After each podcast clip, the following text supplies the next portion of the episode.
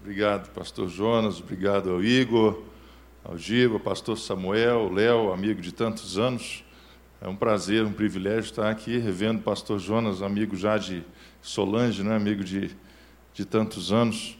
Eu, vendo falar aqui, ele de fato já pregou, que se a nossa vida é o resultado das nossas escolhas, as escolhas que fazemos agora vão determinar daqui a 30 anos quem seremos.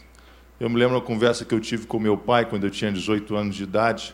Foi exatamente quando eu me converti. Eu estou com 53, aí já vão três décadas e pouco. Né? Sou casado há 31 anos, tenho cinco filhos. Meu filho mais velho é casado já há cinco anos e agora sou vovô há dois meses. Né? Tenho cinco homens, cinco filhos homens, e meu primeiro neto é homem também. Né? Ou seja, se você quiser um homem na família, pode me procurar que eu sei como é que faz. Tá certo? Mas com 18 anos de idade eu me converti, eu estava entrando na faculdade, eu me formei em economia na UFMG, lá na face, na rua Curitiba, é, em Belo Horizonte. Sou nascido em Belo Horizonte, criado em Belo Horizonte. Eu cheguei para meu pai e disse para ele assim: pai, o negócio é o seguinte, eu quero ser missionário. Quero ser missionário e Jesus está voltando, pai. Não tem tempo de ficar trabalhando, tomando conta de carreta, ganhar dinheiro sabe, estudar quatro anos de faculdade. Faculdade parece uma coisa assim que é uma, é uma eternidade, né? Uma semana é um mês, um mês é um ano, um ano é uma década que não acaba nunca. E meu pai era motorista de caminhão. Ele veio para o Brasil fugido da guerra. Ele, um homem que tinha o um primário, ele chegou aqui, comprou um caminhão e ele semi-analfabeto, ele assim com lágrimas nos olhos, ele disse: "Senhora, você vai me fazer um favor. Eu sou o filho mais velho, não é? Eu tenho um sonho, eu quero que os meus filhos se formem. Para isso eu trabalhei, para isso eu coloquei você numa boa escola, e você vai fazer isso, você vai se formar, você vai me entregar o seu diploma, né? falou meu canudo, né? e depois você faça da sua vida o que você quiser. E eu entendi aquele, aquele pedido do meu pai, não era um pedido normal, não era um pedido, sabe, que vinha como a sua consciência apenas, era um pedido assim do, do fundo da alma dele, eu assim, até um pouco relutante com aquilo tudo, ah, em amor ao meu pai, em respeito ao meu pai, em lealdade ao meu pai, eh, fui seguindo o caminho universitário e me formei. E hoje estou onde estou, fruto daquela decisão há mais de 30 anos atrás, porque eu entendi que o mundo corporativo e no mundo corporativo também podemos ser missionários. Também podemos exercer a nossa fé, também podemos dar o nosso testemunho, também podemos implementar modelos, métodos de gestão que glorifiquem o nome de Deus. Recentemente, a Transpes já recebeu vários prêmios nacionais de ser a melhor empresa para se trabalhar. É, eu um CEO, um CEO mais admirado do Brasil. Ano passado, na revista Forbes, eu estou entre os 25 CEOs, melhores CEOs do Brasil, e fui entrevistado pelo Ricardo Boechat. E nessa entrevista que aconteceu lá em Brasília, num público assim de uns mil empresários, eu chegava para o Boechat antes, né, no, back, no, no backstage, falei, poxa, Boechat, eu sou seu fã, cara, escuto seus programas todo dia. E não sei se você sabe, o Boechat é ateu, é? ele se diz ateu. E falava para ele assim: Poxa, eu sou seu fã, Boechat, aqui, bacana, nós estamos aqui juntos, eu quero tirar uma foto com você, fazer uma selfie e tal. Eu nunca tinha visto o Boechat pessoalmente, ele é mais ou menos desse tamanho aqui, né? E falou assim: Olha, com uma condição, que, que eu fique do mesmo tamanho. Falou: Não tem problema, meu filho mais velho, que meu, meu filho mais velho, Lucas, né, esse vai ser candidato a deputado federal lá em Minas pelo Novo, ele tem dois e três. E ele já me ensinou uma técnica boa para que as pessoas fiquem mais ou menos. Você tira de baixo assim, não é para cima, e aí a pessoa cresce, ele riu, achou graça, nós tiramos uma foto lá. Falou, Bechá, eu trouxe um presente para você também. Trouxe um presente, queria te dar. E ali, 10 minutos, 15 minutos de conversa, ele abriu, tinha levado uma Bíblia para ele de presente e conversando rapidamente, ele falou assim: mas o que, que fé tem a ver com o mundo corporativo, com lucro, com EBITDA, com, com, com dinheiro, com trabalho, com relação é, com, com, com stakeholders, funcionários, essas coisas todas? Falou: olha, tem tudo a ver, não é? tem tudo a ver. É, é, porque o primeiro valor da nossa empresa é nós confiamos em Deus. E ele me perguntava o que, que Deus tem a ver com negócios. E Deus tem tudo a ver com negócio, Deus tem tudo a ver com a nossa vida no mundo corporativo, né? ou seja, na faculdade que você faz, no curso que você faz, na vizinhança que você tem, é, naquilo que você almeja. Não é? Eu oro para que nessa noite, de alguma forma, Deus possa iluminar o seu coração e mostrar que existe um caminho maravilhoso, que não são duas categorias, não são duas distinções, não é? que você pode e deve alcançar as pessoas para Cristo aonde você está, seja na sua escola, seja na sua faculdade, seja no seu bairro, mas mais do que isso, uma forma criativa. E nessa noite eu quero fazer assim, uma, uma brincadeira com vocês. Não é, não é tanto uma pregação, mas nós vamos contar um caso. Tem 50 reais aqui. Léo me ajuda aqui, Léo é meu advogado. Diga para o seu vizinho que está aí do lado, não vale olhar no Google. Tá certo? Não vale olhar no Google. Vou te fazer uma pergunta. Primeira pessoa que correr aqui na frente acertar, o dinheiro é dela. O Léo não vale, eu acho que ele já sabe a resposta. Tá certo? Nem pastor Jonas, igualmente. Pergunte aí para o seu vizinho: o que aconteceu dia 14 de abril de 1912? Alguém quer? Hã?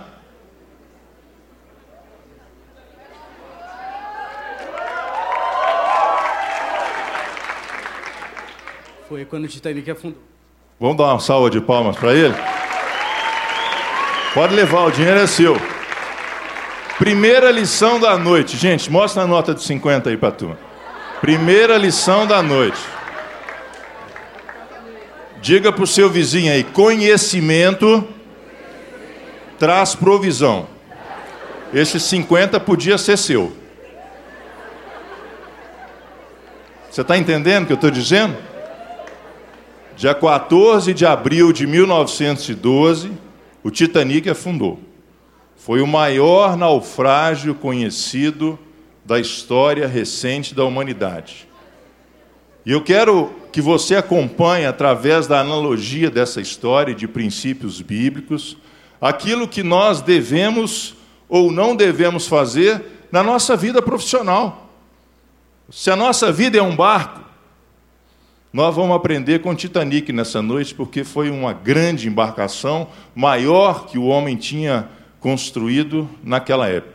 E fazendo uma alusão à vida de José, porque José foi um missionário fantástico. Você conhece a história de José no Egito, não é? Você conhece o seu pai, você sabe que ele era o filho é, caçula de muitos irmãos, e você sabe que a vida dele, desde que ele é notado na Bíblia, começa lá em Gênesis 37, a primeira menção de José, Gênesis 37, versículo 2, fala que José estava trabalhando com seus irmãos. Gênesis 39, versículo 3, fala que quando ele foi levado para a casa de Potifar, ele trabalhava na casa de Potifar. Quando José foi preso injustamente, versículo 22 do capítulo 39, fala que ele trabalhava na prisão. Ou seja, no, finalmente, quando ele chegou ao ápice da sua vida, mais de quase 20 anos depois, ele foi nomeado primeiro-ministro do Egito, uma das pessoas mais influentes do mundo antigo. Ele trabalhava para que o povo pudesse então ser promovido em meio daquela seca, daquela situação toda, e ele teve aquelas ideias brilhantes de fazer armazéns gigantescos para que nesses armazéns os grãos fossem guardados, todo, todo o fruto da colheita fosse guardado e o Egito então pudesse prosperar e enriquecer, como de fato enriqueceu. E nessa noite, ao final dessa reunião, eu quero orar por você, porque você é um José dessa geração, em nome de Jesus. Diga aí para o seu vizinho: olha, você é um José dessa geração, em nome de Jesus. Por que, que o Titanic afundou? O que, que não deu certo na história daquele transatlântico que saiu de New Hampton querendo quebrar todos os recordes, querendo percorrer o Atlântico em tempo menor possível? tinha tudo para dar certo e deu errado. O pastor Jonas dizia que a gente olha as vidas das pessoas e muitas pessoas, lamentavelmente, fazem escolhas erradas e são fruto das suas escolhas. Titanic, se a gente puder brincar nessa noite, mas não é uma brincadeira, tem um fundo de verdade. Foram vários os fatores que fizeram com que ele naufragasse. E eu queria que você pudesse prestar atenção nisso, porque são esses mesmos fatores que fazem com que a nossa vida naufrague. A nossa vida, os nossos sonhos, os nossos ideais, o nosso trabalho, a nossa missão, o nosso empreendimento. Sem dúvida, uma das coisas que levou o Titanic para o fundo do mar foi a soberba. Porque a Bíblia já nos ensina que a soberba precede a ruína. Vamos falar juntos? A soberba precede a ruína.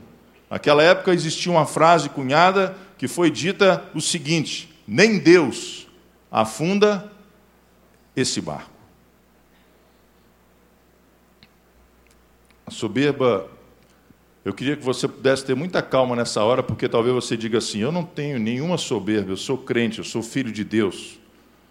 Mas não é tão fácil assim a gente sondar o nosso coração e pedir ao Espírito Santo que olhe dentro de nós e nos revele. Porque não é somente uma questão de grandeza, não é somente uma questão de menosprezo aos outros, mas é o, muitas vezes, sabe, é, é a soberba que, que te coloca numa posição de superioridade em relação à vida. É a soberba onde você não sabe ser desagradado na volta e na sua, na, na sua relação social. É a soberba que não te deixa ser confrontado. É a soberba que muitas vezes não te permite ser contrariado. E essa geração, não é essa geração que tem tudo para dar certo, essa geração que tem tudo para alcançar o que José alcançou, eu diria que é a geração do mimimi porque é uma geração doída, é uma geração, é uma geração frágil, uma geração que vem aqueles adesivos assim, ó, quando você coloca carga em avião, carga no trem, carga no navio, e vem aquele copo assim de cristal escrito assim, ó, cuidado, frágil. Você não pode ser essa pessoa tão frágil emocionalmente. Você não pode ser essa pessoa que, que quebra as suas emoções, que quebra os seus sentimentos, sabe? Que quebra as suas vontades, que quebra o que você quer, o que você quer e o que você quer, o que tem que ser feito. Porque a soberba é aquela pessoa que ela é implacável na sua, na sua forma de ver a vida e na sua forma de, de se comportar.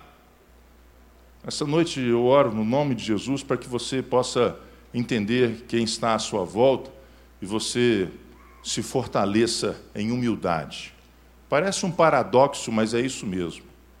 Eu profetizo sobre a sua vida você poder receber correções. Você está entendendo o que eu estou dizendo? Será que você está entendendo mesmo? Você dá liberdade ao seu pastor de chamar você na responsabilidade? Será que você está entendendo que você precisa muitas vezes ser confrontado com aquilo que você acha que é certo? Porque muitas vezes nós vivemos numa idade, e não é idade cronológica apenas, de ter absoluta certeza que nós estamos certos e o mundo inteiro está errado. Diga para o seu vizinho, isso é soberba. Porque, lamentavelmente, nem sempre nós estamos certos. Eu queria ser missionário a qualquer custo, mas eu não foi uma voz do céu que eu escutei. Não foi Deus me falando na Bíblia que eu escutei. Foi a lealdade ao meu pai, amor ao meu pai, eu disse, ó, pelo meu pai, pela história dele, por ele ser motorista que é, pela, pela dificuldade que ele atravessou durante toda a vida dele, eu vou me formar e eu vou dar essa alegria ao meu pai. A humildade, ela precede a honra. Sem dúvida nenhuma, das coisas que levou o Titanic ao fundo do mar foi a soberba. Outro aspecto que pode ter levado o Titanic para o fundo do mar foi o individualismo. O capitão do Titanic se chamava Edward Smith. Era um dos homens mais bem preparados da Marinha naquele tempo. um homem de um currículo invejável. Não existia outra pessoa no mundo capaz de pilotar, melhor, pilotar aquele navio enorme que não fosse esse homem, Edward Smith. Mas naquela noite que o Titanic alcançou um iceberg, bateu contra um iceberg, as águas, dizem os historiadores e dizem os comentaristas, que as águas estavam perigosamente tranquilas e que existiam icebergs na rota, mas ele tinha um objetivo. E o objetivo dele era quebrar o recorde da travessia do Atlântico. Apesar de avisado por outros personagens que conheciam os mares, que conheciam aquela rota, que sabiam do clima que estava acontecendo, ele foi obstinado em perseguir aquele sonho que era um sonho individual dele e de mais ninguém. Na vida, irmão, se você quer chegar lá longe com essa unção de José, com essa revelação de Deus, nós precisamos trabalhar uns junto com os outros. Nada de ficar sozinho. A importância do, do trabalho em equipe, a importância da cooperação ao invés da competição, a importância da responsabilidade ao invés da culpa. Essa geração é uma geração que busca a culpa em tudo. Por que, que isso aconteceu? Falou, não, vamos trabalhar a nível de responsabilidade, não o nível de culpabilidade. É diferente o respeito seletivo ou o respeito corporativo. Na Transpes, nós temos todo tipo de gente. As pessoas me perguntam assim, mas você admite homossexuais lá? Eu falei, claro, qual é o problema? Mas você admite gente de outra religião? Também. Qual é o problema? Lá não é uma igreja, lá é uma empresa. Existe um mandato cultural que precede a existência da igreja, quando Deus nos dá autoridade, e nós temos que buscar a excelência, ou seja, e às vezes o nosso respeito na vida é um respeito seletivo. Você precisa, sabe, como eu e a nossa e essa nossa geração, aprender a, a respeitar as pessoas, dentro do que elas apresentam, não pelo crachá e pela função que elas carregam. Tem gente que se comporta com um diretor de uma forma, se comporta com um porteiro de outra forma.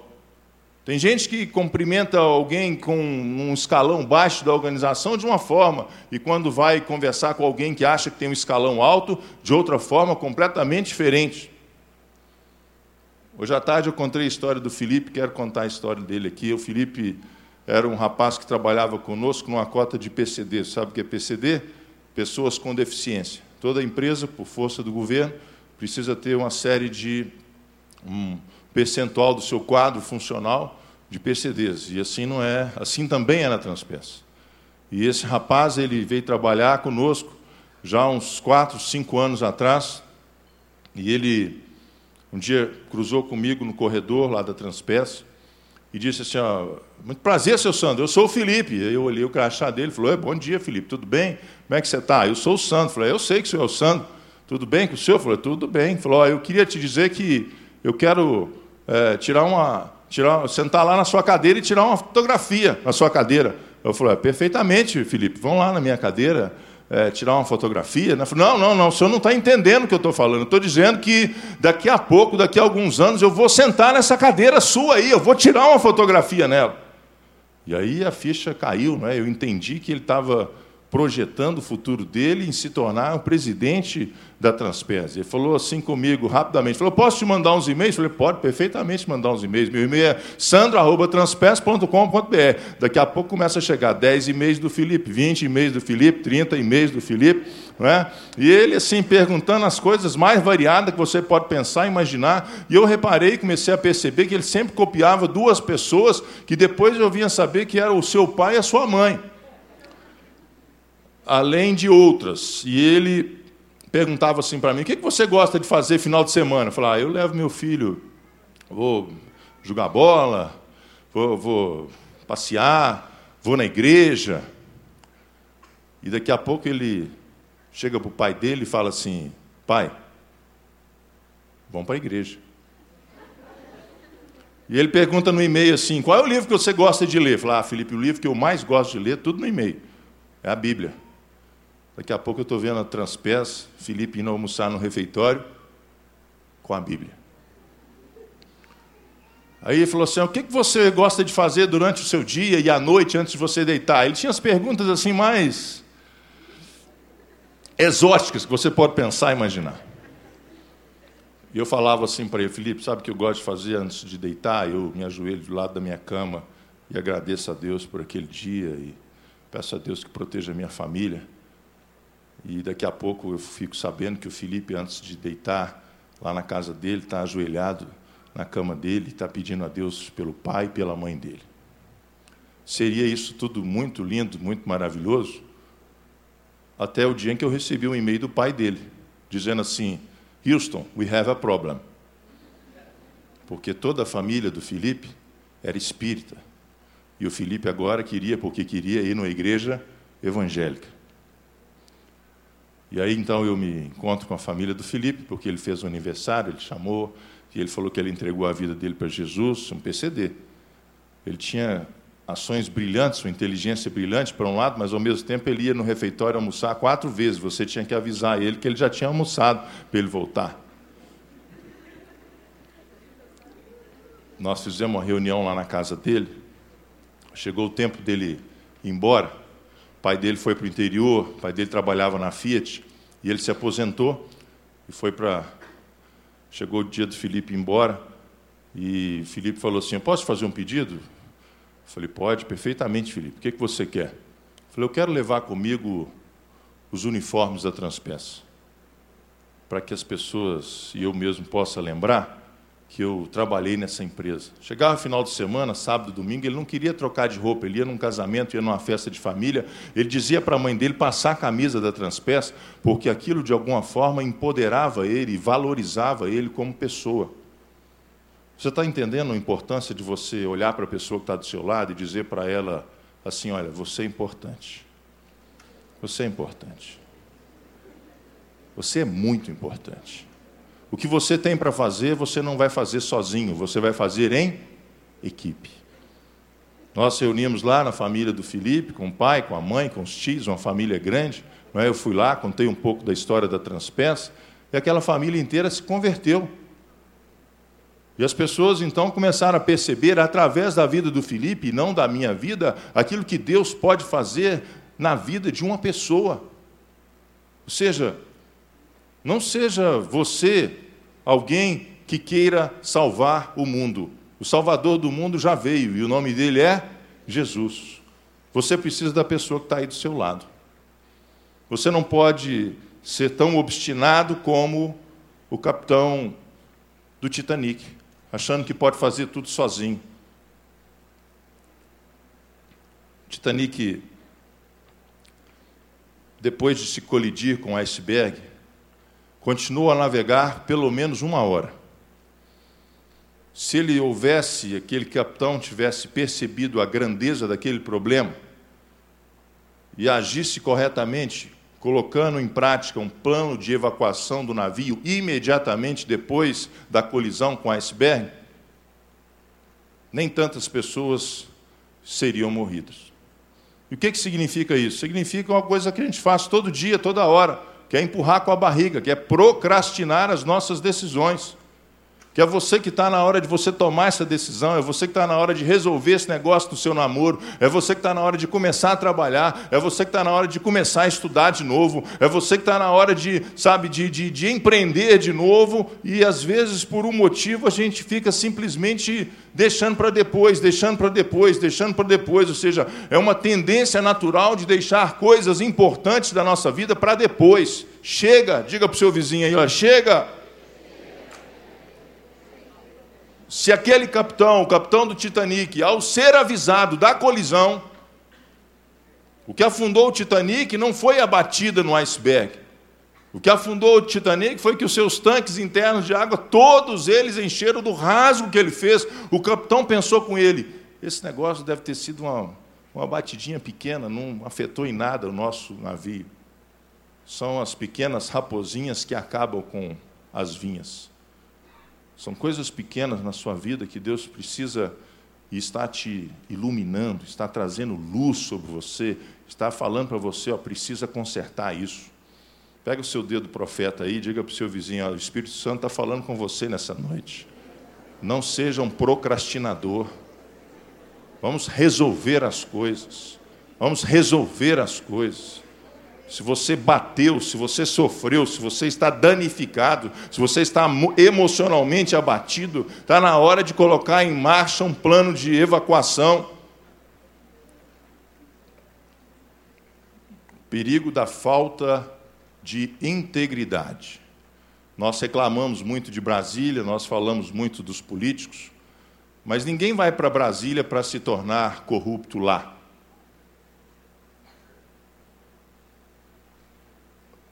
Nós precisamos que essa geração seja uma geração que viva integridade. Nós precisamos que essa geração seja uma geração que, que saiba o que é, de fato, ser íntegro, ser inteiro, parar de se aproveitar de situações onde achamos que ninguém está vendo e pega um, um gato de alguém para ter uma, uma TV a cabo, e pega outro gato de lá para ter uma internet e não pagar aquele sinal da internet, e sai correndo para não pagar um estacionamento, e aproveita uma coisa e aproveita outra, ou seja, o Titanic, quando foi construído, ele utilizou 30 mil rebites de aço. E esses rebites de aço, eles eram cravados no casco do Titanic com um sistema hidráulico. Ou seja, não era na marreta, era um sistema de alta pressão. Mas custava muito caro esse modelo de rebitagem naquele tempo. O dinheiro do estaleiro que construiu o Titanic foi acabando. E no final, no final, eles não estavam mais sendo rebitados com pressão hidráulica, eles estavam sendo rebitados na marreta. Adivinha onde foi que o casco se rompeu? Aonde os ribites entraram? Na marreta. Se a gente pode colar na escola, para que estudar, não é verdade? Se a gente pode buscar no Google o resumo do livro, para que ler? Essa é a geração que a gente quer viver, a geração da comodidade, a geração das coisas mais fáceis, a geração do menor esforço. A geração que a gente quer ter tudo num curto espaço de tempo, a necessidade de nós nos atualizarmos. Talvez isso seja inócuo para você, porque vocês são todos jovens, todos antenados, todos ligados em tecnologia, todos ligados em criatividade, não é? todos brilhantes. Na época do Titanic existia uma migração da navegação. A navegação antes da Revolução Industrial era uma navegação que era a vela. Está comigo? Está entendendo? Barco a vela, não existia motor. Não é? Veio a Revolução Industrial, vieram os motores, carvão, combustão. Acontece que os timoneiros que estavam na direção do Titanic tinham uma mindset de barco à vela. Eu quero que você entenda isso, preste atenção nisso. O sistema de barco à vela era diferente do sistema de barco a vapor. Quando o capitão do navio dizia para virar a bom bordo ou virar a este bordo, o timoneiro do barco à vela lançava o timão do barco na direção da direita, para que o barco fosse para a esquerda. Assim funcionava quando era o barco à vela. Pergunta ao vizinho que está do seu lado, você está entendendo? Agora o sistema mudou. Diga para o seu vizinho, agora o sistema mudou. Agora nós não estamos mais falando do barco à vela. Agora nós estamos falando da, do, do, da combustão, do motor.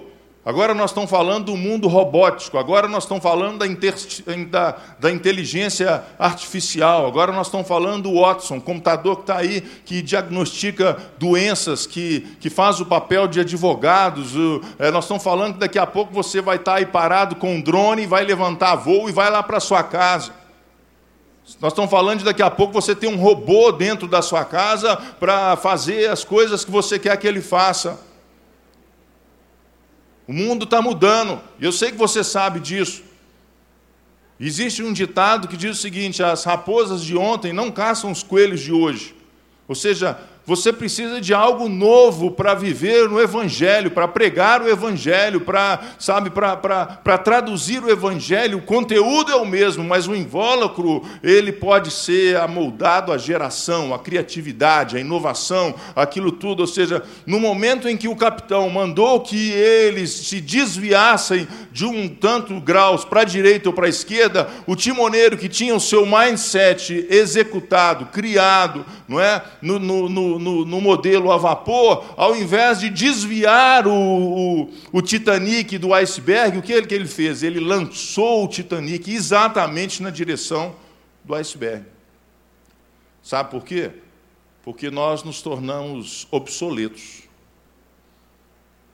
Você precisa se atualizar, igual versão de computador, igual versão de, de, de, de telefone celular, igual versão, sabe, qualquer coisa você conhece aí na vida. Ou seja, sai uma versão. Você pode me dizer, eu tenho 20 anos, tenho 25 anos. Se você não se atualizar, você vai ficar obsoleto já já. Os métodos que você vai viver, sabe, não, não, não vão dar certo, não vão funcionar. Nós perdemos a nossa criatividade, nós deixamos de praticar algo brilhante que Deus nos deu, que é a capacidade de inovar. Você está comigo nessa noite? Diga aí para o seu vizinho: você tem unção sobre a sua vida. A unção de inovação. Talvez você lendo a história de José, você não tenha se atentado para o que José criou. Porque quando José é chamado para interpretar o sonho de Faraó, Faraó não fica impressionado com a interpretação do sonho. A Bíblia diz que Faraó fica impressionado com o modelo de gestão de Moisés, na, de, de, de José na cabeça. Porque José, ele diz uma coisa brilhante. Ele fala assim: nós precisamos construir armazéns enormes, para nesses armazéns nós guardarmos todos os grãos que o Egito vai construir vai é, colher nos próximos sete anos, que são sete anos de vacas gordas. E aquele faraó fica impressionado com aquilo, porque José, apesar de estar lá no cárcere, era um cara antenado, era um cara que tinha uma revelação. E você é essa geração, meu querido. Você é essa geração, você é a geração da inovação, você é a geração da criatividade. Eu vou dizer de novo para você dar um amém de crente. Você é essa geração. Ou seja, é a geração da criatividade, a geração da inovação, é a geração do Airbnb, é a geração do Uber, é a geração do, do 99, é a geração do drone, é a geração da, da, da inteligência artificial, é a geração da startup. Mas o que, que tem nos feito roubar desse poder de criação? E eu vou te dizer qual é o perigo. Sabe qual é o perigo de nós perdermos essa capacidade? O que nos aliena? Se chama televisão, se chama mídia social, se chama falta de leitura. Pergunta ao seu vizinho aí, quantos livros você já leu esse ano? Não responda, não. Eu não estou dizendo de revista, não, em quadrinhos.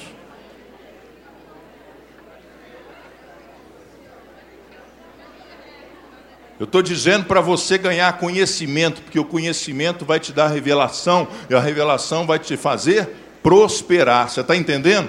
Tem gente que quer ganhar dinheiro, tem gente que sabe, quer mudar o mundo, mas é incapaz de sair do Facebook, do Instagram, do Twitter e, sabe, e, e, buscar de Deus uma ideia nova. Você acha que Deus, que inventou todas as coisas, que criou todas as coisas, que tem todo o poder, que tem toda a autoridade, que é a suficiência nele mesmo, ainda não tem milhares e milhares e milhares e milhares de coisas para serem criadas e serem utilizadas na humanidade?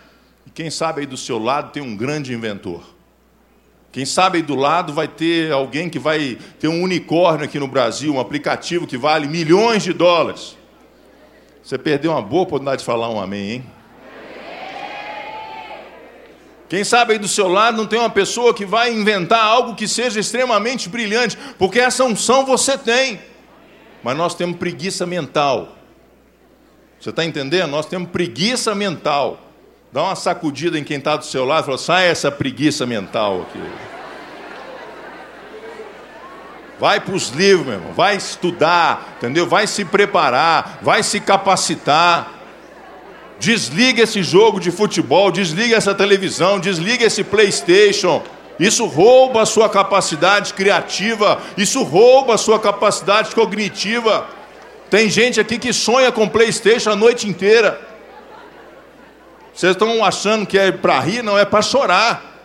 Porque Deus está querendo despertar uma geração extraordinária, explosiva, e o diabo, ele quer encarcerar é a sua mente. É fazer com que você, sabe, se torne uma pessoa banal. Se torne uma pessoa de uma consciência pequena, sem capacidade de pensar e pensar o amanhã. Titanic ele foi conduzido por timoneiros que viveram na época da embarcação à vela. Você e eu precisamos nos atualizar. Eu estou terminando já. Você precisa ter um plano. Diga para o seu vizinho: você precisa ter um plano. Você precisa ter uma estratégia. Você precisa saber na vida onde você quer chegar. O que você quer, aonde você quer estar? Vamos fazer um bom exercício aqui. Aonde você quer estar daqui a 20 anos? Pergunte aí para o seu vizinho aí. Aonde você quer estar daqui a 20 anos?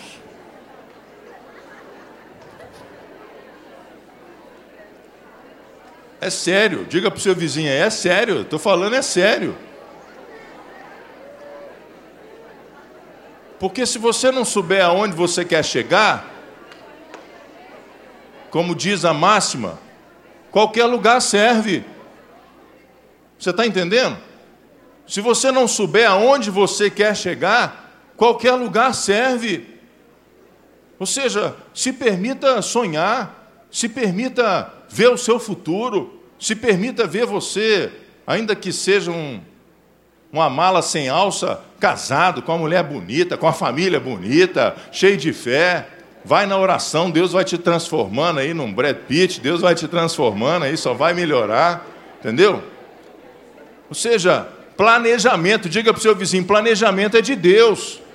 Quando Deus criou a terra, lá em Gênesis capítulo 1, capítulo 2, capítulo 3, Deus não fez as coisas desconfiguradas. Você vai ver, sabe, a soberania de Deus, a grandeza de Deus em estabelecer o cosmos, em estabelecer a terra, em estabelecer os luzeiros, em estabelecer as águas, em estabelecer as montanhas e aí finalmente em criar o homem à sua imagem, à sua semelhança.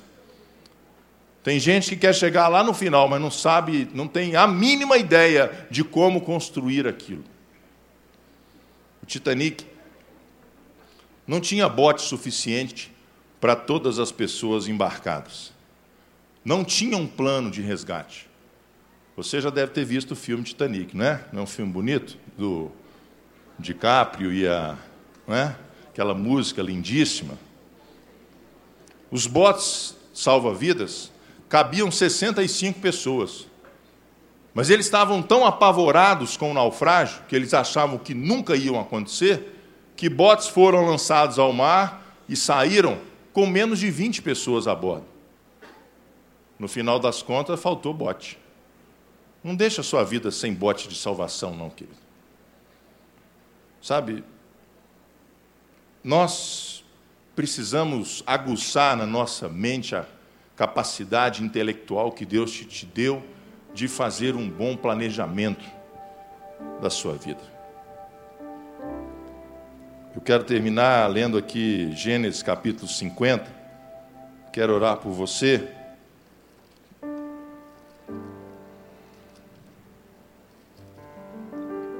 Final de Gênesis, versículo 19.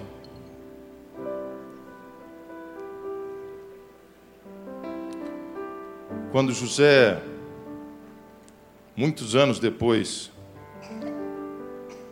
se encontra com seus irmãos e o seu pai já está morto, ele diz lá: Vós, na verdade, intentaste o mal contra mim. Porém, Deus o transformou em bem, para fazer, como vedes agora, que se conserve muita gente em vida. Preste atenção no que é José e a sua geração. Preste atenção no que é José e a sua geração. Preste atenção nessa unção que está sobre você. A palavra de José. Deus me permitiu estar aonde eu estou, para que outras pessoas pudessem ter vida. É isso que José está dizendo? Deus transformou o mal em bem para que eu preservasse a vida. E você é essa pessoa, querido. Você é essa pessoa. Eu fui um instrumento de Deus para a vida do Felipe, aquele PCD e para tantos outros. Deus quer que você seja alguém que preserve a vida das pessoas que estão à sua volta seja da sua família, seja da sua vizinhança, seja da sua faculdade, seja da sua escola. Essa é a unção de José. José era um lugar que simbolizava onde o alimento estava estocado. Ninguém passava fome. E esse é o José que existe aí na sua vida. As pessoas vão vir até a você e vão encontrar uma palavra de ânimo, vão encontrar uma palavra de esperança vão encontrar uma palavra de vida, vão encontrar uma palavra de fé, vão encontrar uma direção para a sua vida, vão encontrar uma alegria, vão encontrar um sorriso no seu rosto, vão encontrar o seu coração pulsando, porque você é um José.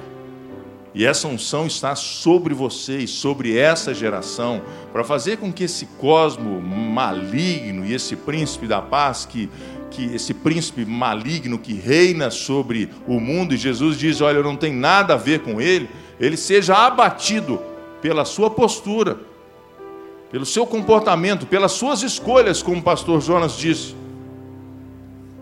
Por isso, Jesus, em algum momento, ele nos ensina que existe grandeza em servir. Ou seja, mais bem-aventurado é dar do que receber. Mais bem-aventurado é você encontrar esse lugar para abençoar as pessoas. queria que você ficasse de pé, eu quero orar por você nessa noite.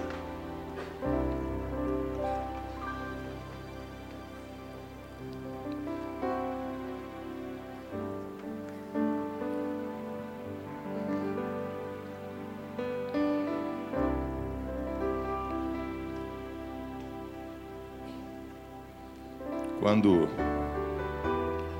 Deus unge uma pessoa, Deus unge uma geração, Deus unge um local, tem um propósito.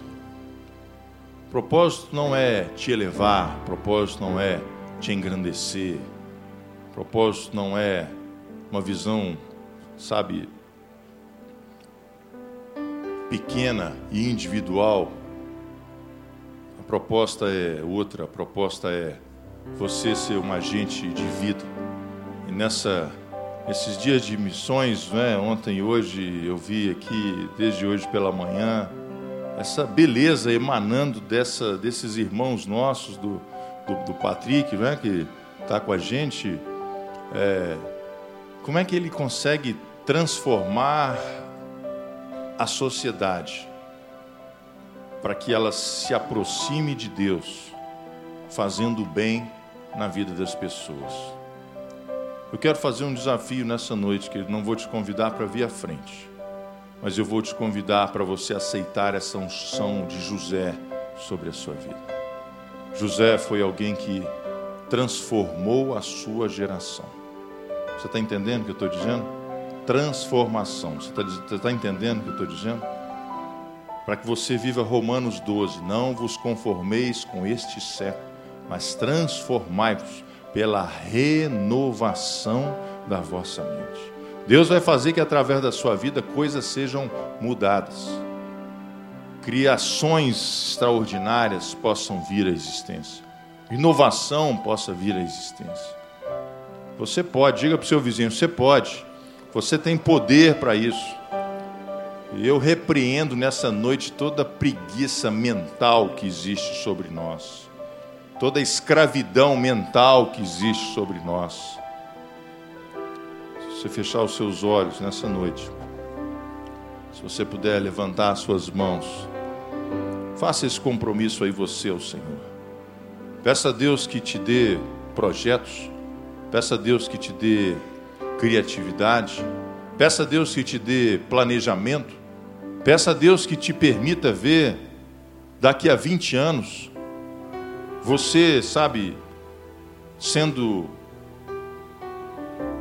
quem sabe, um homem de negócios, quem sabe, um professor, quem sabe, um cientista, quem sabe, um médico, quem sabe, um advogado, influenciando uma geração, se permita ver, querido.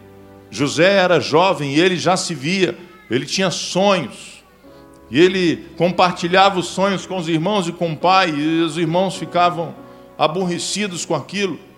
Se permita se permita, sabe, que o Espírito Santo possa te iluminar nessa noite, você se permita enxergar e projetar o seu futuro em Deus. E que com essa história do Titanic você perceba que nós todos estamos correndo perigo, mas que Deus ele te dá a direção do Espírito para que você navegue na sua vida e tome as escolhas certas. Senhor, no nome de Jesus, eu oro por jovens, os homens, mulheres que estão aqui nessa noite, Pai. Pessoas que estão começando a sua vida profissional, acadêmica, pessoas que nem sabem direito o que querem fazer ainda. Mas eu oro para que o Senhor instigue no coração delas uma projeção em relação ao futuro. Que o Senhor instigue na vida delas um conhecimento, que o Senhor instigue na vida desses jovens excelência e integridade, Pai. Que o Senhor instigue na vida deles esse senso de urgência que precisamos ter e parar de procrastinar as coisas.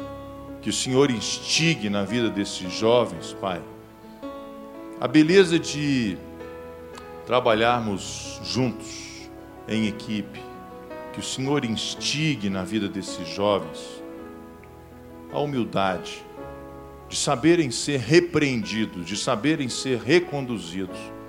Nada de gente cheia de mimimi na vida, Pai. Que o Senhor os faça grandes, que o Senhor os faça fortes, que o Senhor traga sobre eles, Senhor, uma unção de força e de fortaleza nessa noite, Pai. No nome de Jesus. Todo o povo de Deus disse: Amém. E amém.